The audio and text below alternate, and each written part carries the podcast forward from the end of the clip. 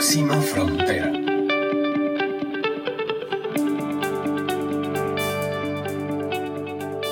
Hola, hola, es un miércoles más que nos encontramos en el espacio de Próxima Frontera. Bienvenidos, bienvenidas a quienes nos siguen en este podcast donde hablamos de sostenibilidad, hablamos de innovación, hablamos de pasiones, hablamos de educación y de todo lo que como sociedad estamos buscando, construyendo y empujando para mover la aguja a la dirección que nos interesa, la del cambio positivo, la de la construcción, la de la colaboración.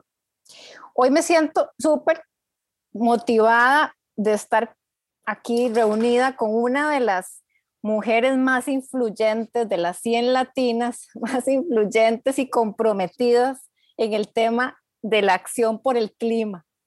Eh, realmente es un privilegio para mí compartir transmisión con Jimena Loría, costarricense, aunque es bióloga de profesión, ella lo que se dedica es a trabajar con estas otras especies raras que somos los que andamos por ahí caminando eh, y nos educa, comparte con nosotros horas y horas y horas de su vida. Imagínense que ha capacitado más de 8.500 personas solamente en sus charlas dedicadas a la acción climática.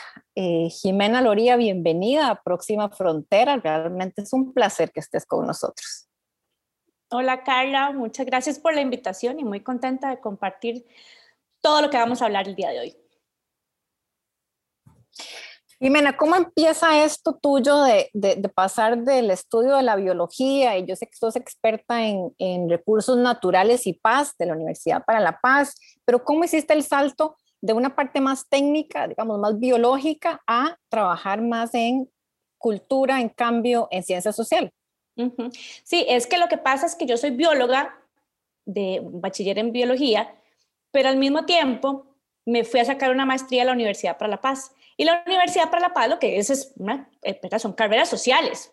En este caso, yo me enfoqué en lo que eran recursos naturales y paz. Y ahí fue donde hice ese cambio enorme de empezar a ver, ver a todos estos sistemas biológicos y su funcionamiento y su relación con los factores bióticos y abióticos. No, pasamos a enfocarnos a cómo las sociedades, como los humanos, eh, influimos en ese ambiente. Entonces ahí fue donde hice ese, salto que para mí eh, fue, una, fue abrirme los ojos totalmente a algo que por muchos años, ¿verdad? Lo tenía como escondido, que era la verdad de cómo nosotros como seres tan vulnerables dentro de este planeta nos vemos afectados por todo lo que pasa por nuestro medio eh, natural. Jimena, vulnerabilidad parece que es una palabra que recién entendemos como especie, porque toda la visión ha sido como tan antropocéntrica, ¿verdad? de, la naturaleza al servicio de los seres humanos y de cómo podemos eh, vencer lo natural y, ser así como los, los que estamos en el tope de la cadena alimenticia em, y de la cadena toma decisiones, pero viene COVID y nos muestra la otra realidad, la realidad, que es que somos absolutamente vulnerables, y dependemos unos de otros, estamos conectadísimos. Eh, hay un efecto mariposa siempre, ¿verdad? Se dice que alguien estornuda por allá y nos da una pulmonía por acá, y eso es lo que nos pasó el año pasado. Eh, entonces, ¿cómo, ¿cómo entendemos ahora ese concepto de vulnerabilidad habiéndolo vivido en esta generación en carne propia? Y es que sí, tener razón, dentro del cambio climático hemos hablado durante mucho tiempo de vulnerabilidad, pero siempre se ha visto, ¿verdad?, eh, como algo que no me toca. otra gente es vulnerable, allá, ¿verdad? Hay vulnerabilidades y a mí no me toca. Pero yo creo que esto de la pandemia nos vino a enseñar que todos somos vulnerables a algo. Y mm, ese término de vulnerabilidad yo creo que ahora se entiende como ese esa aceptación de que tenemos nuestras limitaciones en la forma en que hemos venido haciendo y previendo las cosas, que mm, somos susceptibles a cosas que no solamente tienen que ver con lo que nosotros mismos nos ponemos enfrente, sino a cosas totalmente externas, ¿verdad? Susceptibles a enfermedades, susceptibles a efectos este, meteorológicos extremos, susceptibles a los cambios en la economía. Entonces somos susceptibles y nos, nos enteramos de que somos susceptibles cuando finalmente lo experimentamos, y eso fue lo que pasó con el COVID. Entonces, yo creo que el concepto de vulnerabilidad ahora es más tangible para las personas. Ah, ok, esto es ser vulnerable. Ser vulnerable es cómo las cosas me pueden afectar a mí porque tengo ciertos factores que me ponen en desventaja a la hora de tener que enfrentarme a cierta amenaza. ¿Cómo, empezó con vos el tema de la educación de grupos? vos, has dedicado mucho de tu energía y tu tiempo en los últimos años mm, al tema de participación y juventud, ¿verdad? Creo que es uno de los grupos en los que más te has enfocado, al que más le has dedicado tu tiempo. ¿Cómo hiciste, cómo fueron tus primeros pasos? Vos sos una joven, una jovenzuela educando a otros jovenzuelos. ¿Cómo fueron los inicios de esa como elección que has hecho de, enseñar grupos, de dar charlas, de, trabajar por la participación y sobre todo en juventud? Es curioso porque cuando se da, cuando yo termino mi maestría, se me abre la oportunidad de ser profesora en un colegio. Eh, y yo inmediatamente, como cualquier biólogo, ¿verdad? Nosotros, nosotros a veces se, ve mal que un biólogo empiece a dedicarse a clases, es como, y sí, no hay trabajo, ¿verdad? Y entonces hay que ver qué se hace.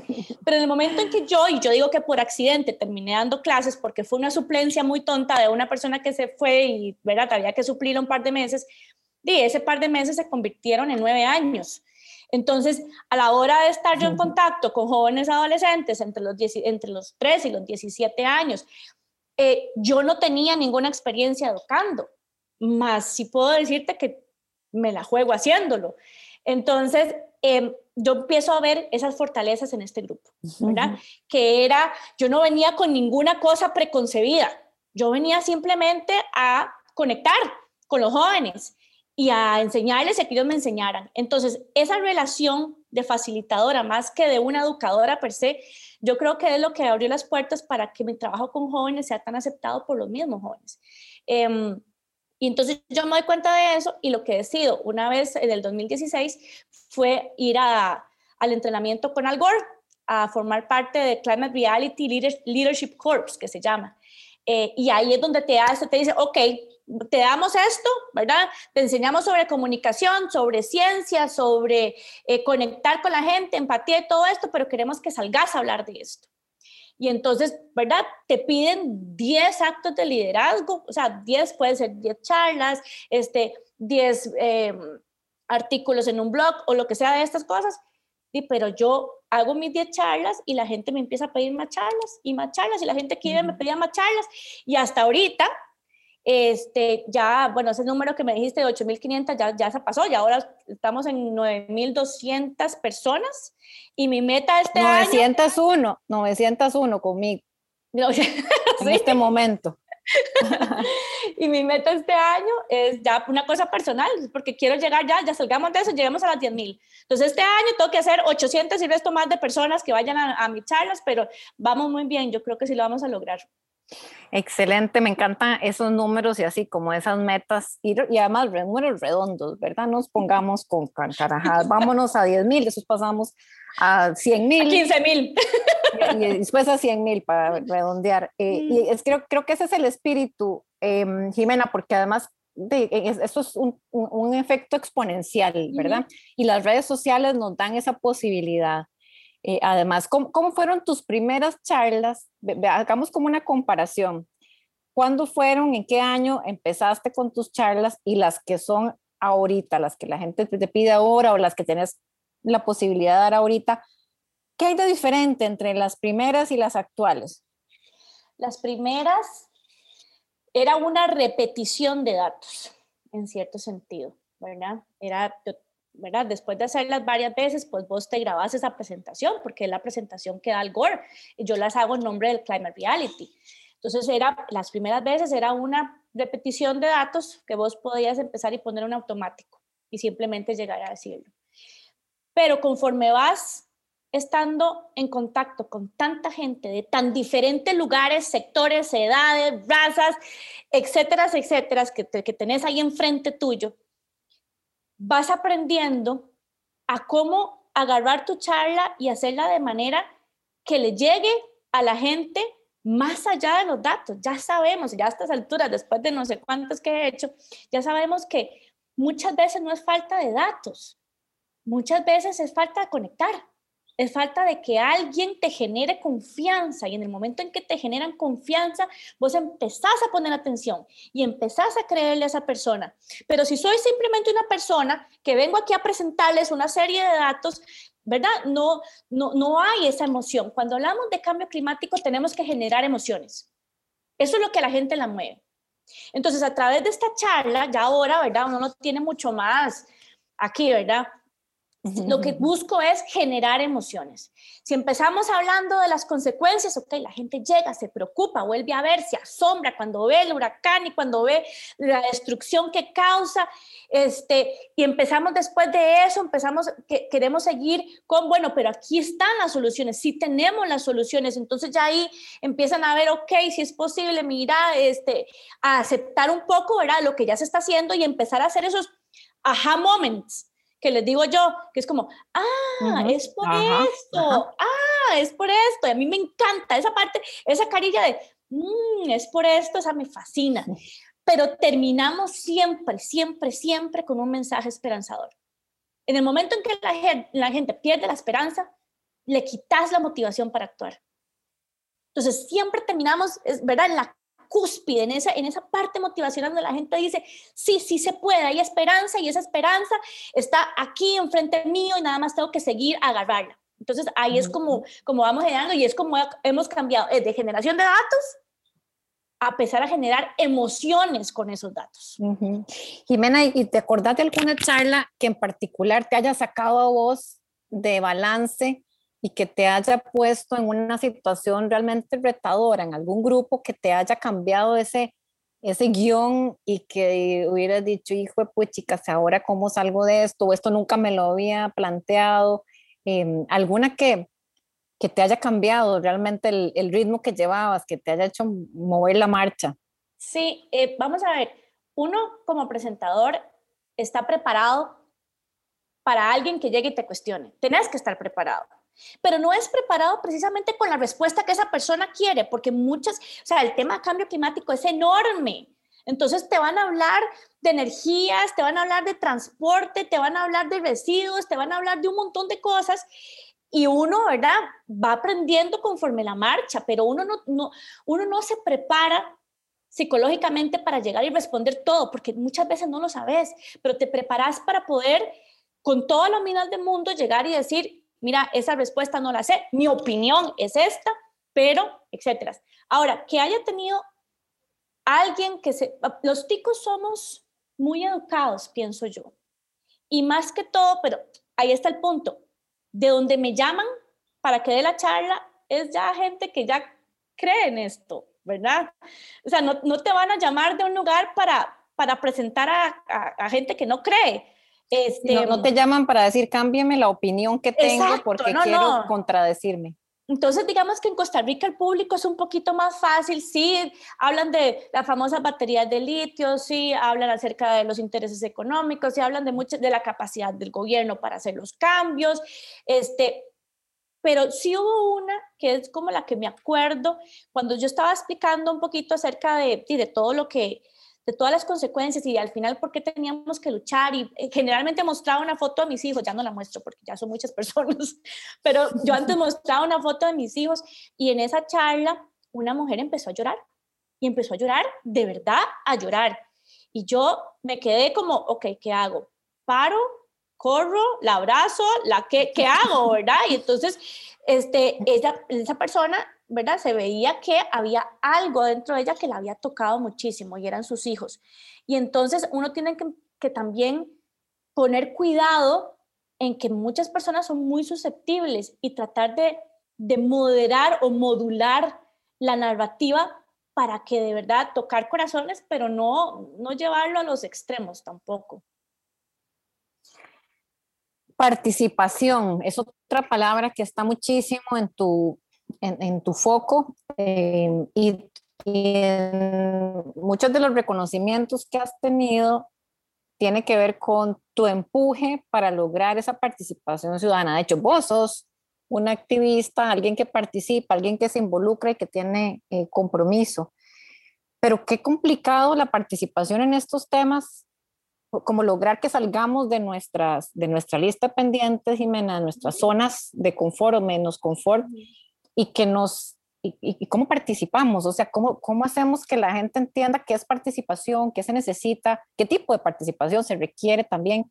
Em, no sé, esa es una palabra que a mí me genera mucha, mucha inquietud por cómo, cómo activamos ese chip, ¿verdad? ¿Cómo conectamos, como decís vos, con la emoción? ¿Qué emoción o qué botón hay que tocarle a la gente en su corazón o en sus emociones para que decida participar en un tema como la acción climática? Cuando uno, cuando uno habla eh, a un público tan amplio, con tantos intereses diferentes, uno tiene que buscar ese interés que nos une. Entonces, el interés que nos une muchas veces tiene que ver con la familia, tiene que ver con el bien, que todos queremos vivir con bienestar, queremos vivir con salud y queremos tener un futuro, em, un futuro bonito. Entonces, cuando uno toca ese chip o ese, o ese botoncito y la gente llega y de verdad se siente motivada, el momento ideal para decir, ok, ahora, estas son las acciones, ¿ok? Entonces, involúcrese. Eh, y yo, para mí eso es participación, es involucrarse activamente en. ¿Activamente en qué? Nosotros podemos involucrarnos desde nuestra propia casa, ¿verdad? Tomar control de lo que ocurre en nuestra propia casa. Podemos involucrarnos en nuestras empresas, podemos involucrarnos en nuestra comunidad y podemos involucrarnos a nivel país. ¿Cómo? Involucrarnos activamente. Bueno, enfocándonos en cosas que realmente causen cambios. Cuando las personas ven que hay un cambio o que hay una posibilidad de influir en alguien más y ojalá haya podido influir por lo menos en una persona más, eso te da poder, te empodera. Y yo creo que eso, eso de generar cambio, de que la gente vaya y participe, primero pasa a través de un empoderamiento. Porque las personas dicen, ¿para qué voy a participar si yo no puedo hacer ningún cambio? Nadie me va a oír a mí. Pero hasta que nosotros entendamos que nosotros tenemos un poder como ciudadanos, como consumidores, como empresarios, ahí, ahí empoderados podemos empezar a proponer soluciones y a ver cómo implementamos esos nuevos planes que queremos, que queremos hacer. Entonces,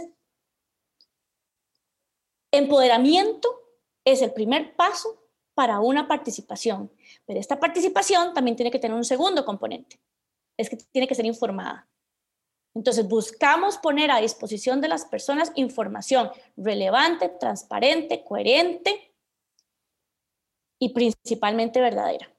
Entonces, si estás empoderado y tenés la información, la participación se vuelve casi que eh, solita. Natural.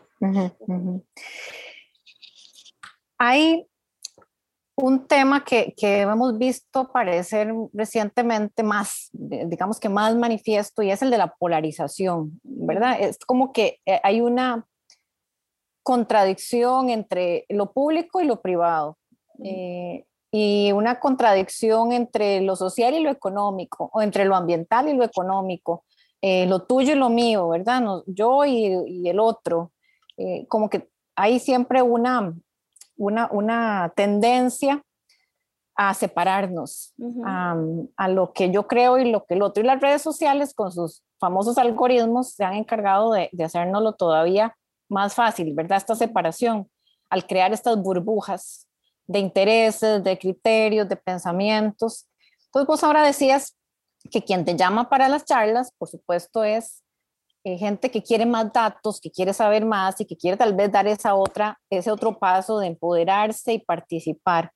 Eh, y nosotros lo llamamos en nuestro programa a veces, es como, como una misa entre obispos, ¿verdad? Como que ya la, la gente que te llama y la gente que participa son los que piensan como vos, los que ya están convencidos de que la cosa es importante, lo que quieren es más herramientas o eh, compartirlo con alguien que tal vez está en el mismo grupo, pero que no tiene la información que vos querés que tenga.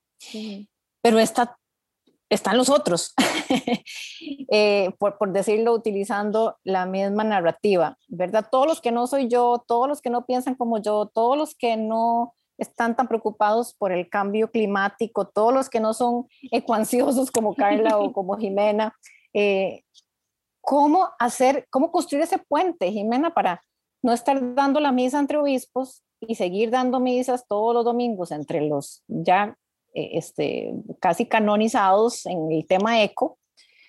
Y cómo no decirle al otro, usted no sabe o usted o aquí yo tengo la verdad, sino como construir puentes para ir acercándonos, porque también nosotros pues, podemos dar unos pasitos hacia el otro lado. ¿verdad? No solo es jalar aquellos hacia el nuestro, sino cómo encontramos un punto medio con los, con los que no son yo. Hablando, porque tenemos que entender sus razones. Hay gente que te puede decir, este, yo no, no, no, los famosos datos, los mitos, ¿verdad? No, no, es que la Tierra está pasando muy cerca del Sol.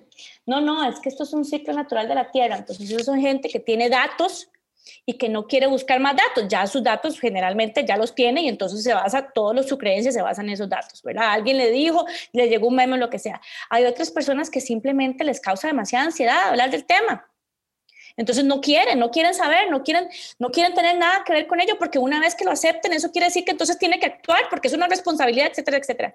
Entonces, primero tenemos que hablar, tenemos que entender de dónde vienen. Cada quien tiene su contexto, tiene su historia y toda esa historia ya va, a llegar a decirnos por qué cree lo que cree en este momento. Hay una cosa que ellos dicen que a mí me llegó mucho eh, cuando a mí me lo dijeron, que es a nosotros nos tratan como inferiores, como tontos. Y yo creo que muchas personas de, nuestro lado sí lo hacen. Si hablan de los otros como ignorantes, si hablan de los otros como, ¿verdad?, manipulados, etcétera, etcétera. Y tenemos que verlos a un mismo nivel. O sea, tenemos diferente información, tenemos diferentes creencias, pero seguimos siendo personas iguales y no tenemos por qué estar categorizándolos o poniéndolos, ¿verdad?, en, en una casilla. En el momento en que vos mostres respeto por lo que las otras personas piensan, vos podés empezar a entablar esa conversación desde el respeto, desde el reconocimiento de las diferencias, desde el reconocimiento que somos personas. Y una vez que te abren esa puerta, de nuevo, confianza, una vez que te abren esa puerta, que quieren empezar a hablar porque sabes, saben que no van a ser juzgados, que no van a ser menospreciados, entonces podemos empezar a conversar sobre esos datos. Muchas veces queremos agarrar a una persona que no cree y cambiarle en ese mismo momento su forma de pensar. Ya, en este momento quiero que sí creas, pero eso no funciona así. Empezamos por pasos, empezamos generando esa confianza para que la persona se abra, para poder entablar esta conversación de saber qué es lo que piensa y finalmente dar nuestro punto de vista, validando lo que ellos piensan, pero también dando el nuestro. Solo así podemos llegar a hablar con personas que no crean en el cambio climático. ¿Qué es lo que podemos decir que más poderoso, qué es lo más poderoso que has aprendido en tu proceso de enseñar? ¿Qué es lo que te ha enseñado a vos tu, camino de compartir con jóvenes, de dar charlas? ¿Qué es lo que más te ha enseñado tu rol de educadora? A aprender. O sea, yo, después de todo este tiempo, yo doy lo que he aprendido. Y eso es lo que a mí me ha cambiado.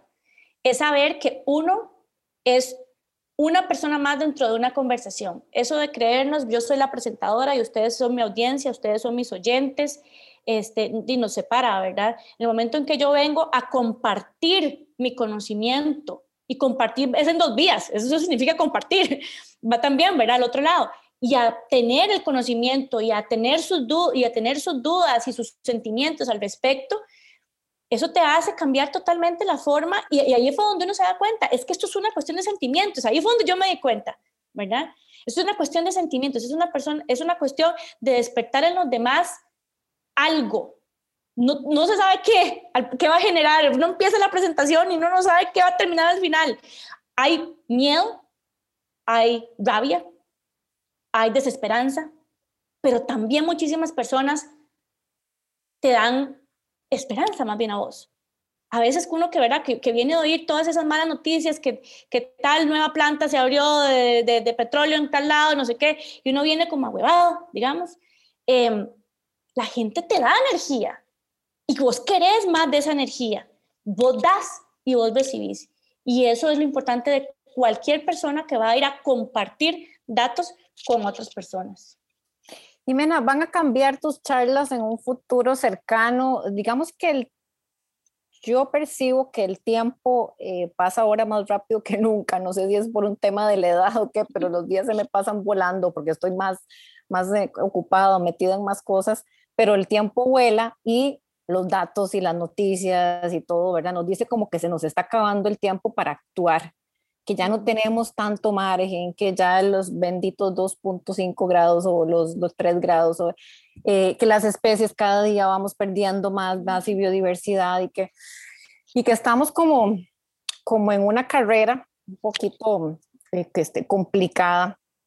¿Van a cambiar las charlas de Jimena Loría y su abordaje en el futuro cercano, considerando que existe toda esta información y esta, digamos, percepción de, de urgencia? Yo creo que sí, todo, todo, todo, esto va evolucionando, va cambiando, ¿verdad? Tenemos escenarios que se van haciendo realidad, escenarios que han sido previstos desde hace muchísimo tiempo y se van haciendo realidad. Em, tenemos nuevas proyecciones, nuevos escenarios que podrían hacerse realidad. Em, podría cambiar los datos per se, pero yo no creo que cambie ese enfoque tan grande que tengo en generar esperanza. Eh, es curioso porque si vos me preguntas si lo vamos a lograr, y a pesar de mucha de la información que tenemos, yo siento que sí. Y de verdad es un sentimiento, no es para afuera. Yo siento que sí. Yo no sé si es mi sentido de supervivencia, pero eh, yo siento que sí, porque cuando uno está con estas personas y uno entiende que les importa, y uno entiende que, y uno los ve moverse, o sea, de verdad, la acción da esperanza. Y entre más acciones haya, más esperanza hay. Em, pero es una pregunta súper interesante. De verdad que voy a, voy, a, voy, a, voy a pensarla más porque sí es cierto. ¿Que, en, qué puedo enfocarme más? De que van a salir un montón de nuevas soluciones. En mi parte, en la, parte de soluciones, ¿verdad? Que yo digo, ¿cuáles son las soluciones que ya se están dando? Van a salir muchas nuevas soluciones entre más nos acerquemos a esos límites climáticos, entre más las sociedades se van arrinconadas, entre más los gobiernos se van arrinconados y las regulaciones internacionales y nacionales sean más duras, van a haber más soluciones. Yo creo que lo que ha pasado es que no hemos empujado lo suficiente, porque las soluciones están ahí y la innovación que las personas pueden tener en este tema es muchísima. Entonces yo creo que por ahí sí podría cambiar. Vamos a tener que hablar de nuevas y mejores innovaciones. Jimena, vos estuviste dando clases, eh, iniciando tal vez tu carrera profesional en un colegio con muchachos de 13 a 17 años. Eh, y estuviste también en la COP25 con líderes, gobiernos, autoridades, de los que se supone que deciden por todos los otros y toman decisiones y se comprometen, ¿verdad? Em, somos diferentes, los chicos del colegio de 13 años de Costa Rica, eh, los y los que están en una sala, en una, en una cumbre de clima, como una COP. Pensamos diferente, definitivamente pensamos diferente. Eh, los jóvenes eh, no tienen limitaciones a la hora de poner, para ellos todo es muy obvio, pero vamos a ver, si esto contamina, ¿por qué no lo quitamos? ¿Verdad? Si esto está causando daño, ¿por qué no lo regulamos? Para ellos es muy obvio, todavía no han venido todo ese montón de cosas, ¿verdad? Esas presiones económicas y todos esos peros y trabas que nos pone un sistema, ¿verdad? Que es súper burocrático y, con tantas eh, influencias externas. Em, pero si vos los oís, las soluciones no solamente son las más obvias, son las mejores soluciones.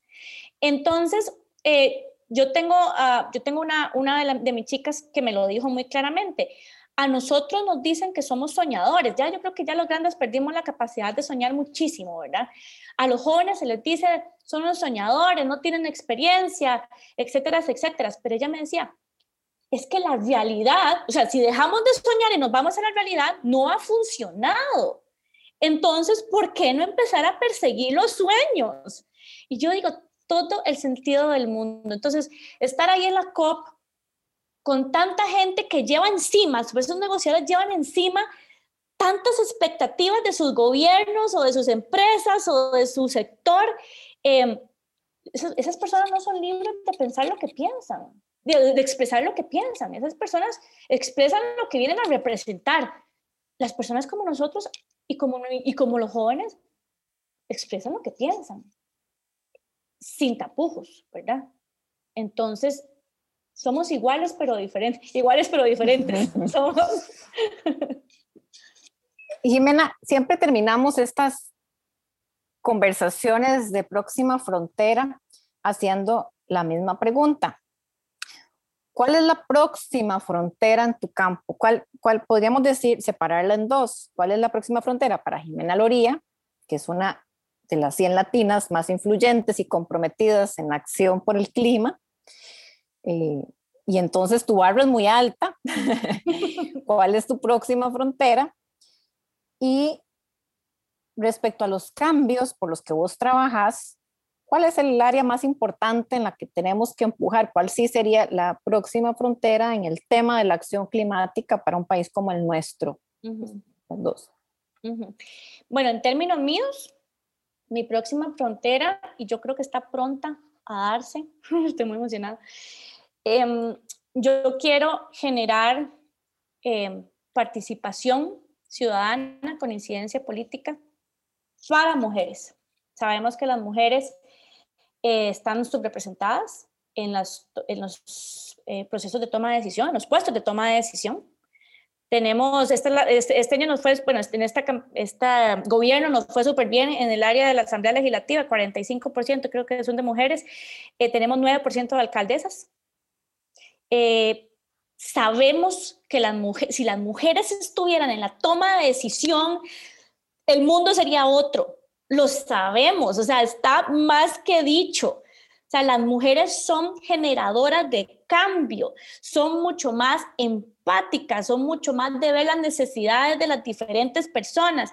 Entonces, eh, mi, nueva, mi nueva frontera es abrir nuevos y mejores espacios de participación para las mujeres de todo el país, especialmente mujeres jóvenes que vengan a incidir en política climática. Eso, esa es mi próxima frontera. Hermoso, eh, hermoso.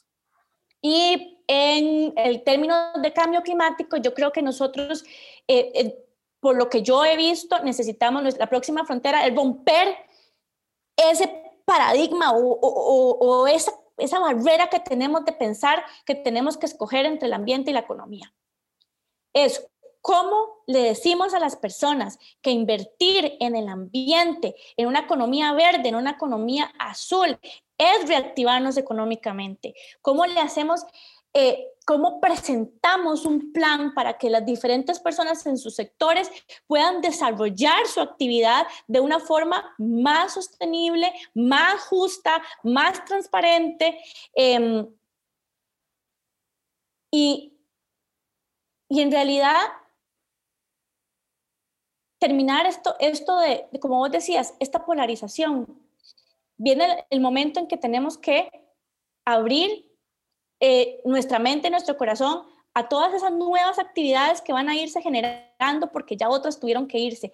Pero principalmente necesitamos luchar por una transición justa. Es decir, no podemos en este cambio de actividades, en este cambio de, de, a una economía diferente dejar atrás a todas esas personas que se han desempeñado hasta el momento durante todas sus vidas en otro tipo de economía o en otro tipo de paradigma. Entonces yo creo que nos viene el tema muy fuerte de transición justa a una economía verde y azul. Gracias, Jimena. Esto que mencionas es, es fundamental. Eh, en un episodio anterior, cuando comentaba algunos temas con doña Mónica Araya, y hablábamos de los, de los cambios necesarios en, la industria del transporte. Ella decía, los más asustados son los que tienen que dejar la combustión y la forma tradicional de transportarse y el petróleo, porque no saben que eso, no, no conocen otro mundo. Entonces también tenemos que ser empáticos y compasivos y colaboradores y no decir ustedes son los malos de la película, sino cómo, cómo nos, nos hacemos todos, nos pasamos todos de acera juntos y juntas. Em, y así terminamos. Sin que, sin que quede nadie atrás. exacto, exacto. Como dicen los objetivos de, de, de, la ONU este, del desarrollo sostenible, los ODS, eh, que nadie se quede atrás. Eh, Jimena Loría, gracias por compartir con nosotros este espacio. Lindísimo escucharte. Me siento ya una eh, educada alumna tuya de esos nueve mil y picos, por favor, incluíme en la lista. Y si usted que está escuchando este programa está interesado o interesada en conseguir a Jimena para que comparta con usted su grupo empresarial, su comunidad, su ONG, su familia, eh, compartir este mensaje que Jimena ha estado eh, llevando por tantos y tantos lugares en los últimos años eh, puede encontrarla en las redes sociales, puede comunicarse con ella o a través de nuestro programa Próxima Frontera. También nos ponemos en contacto porque para eso estamos, para multiplicarnos, para eh, apoyarnos, para crear espacios y em, hacernos el camino más agradable, más, un poquito más fácil y, y llegar juntos y juntas a un lugar de mayor bienestar, solidaridad y colaboración. Gracias, Jimena, nuevamente por estar con nosotros y ojalá que te tengamos pronto en otro en otro eh, episodio contándonos de cuando celebremos que sí lo logramos, que ya llegamos allá juntos y que sí pudimos eh, cumplir la meta que nos toca como generación. Gracias a vos, Carla. A todos ustedes, muy buenas tardes, que la pasen bien y nos escuchamos pronto.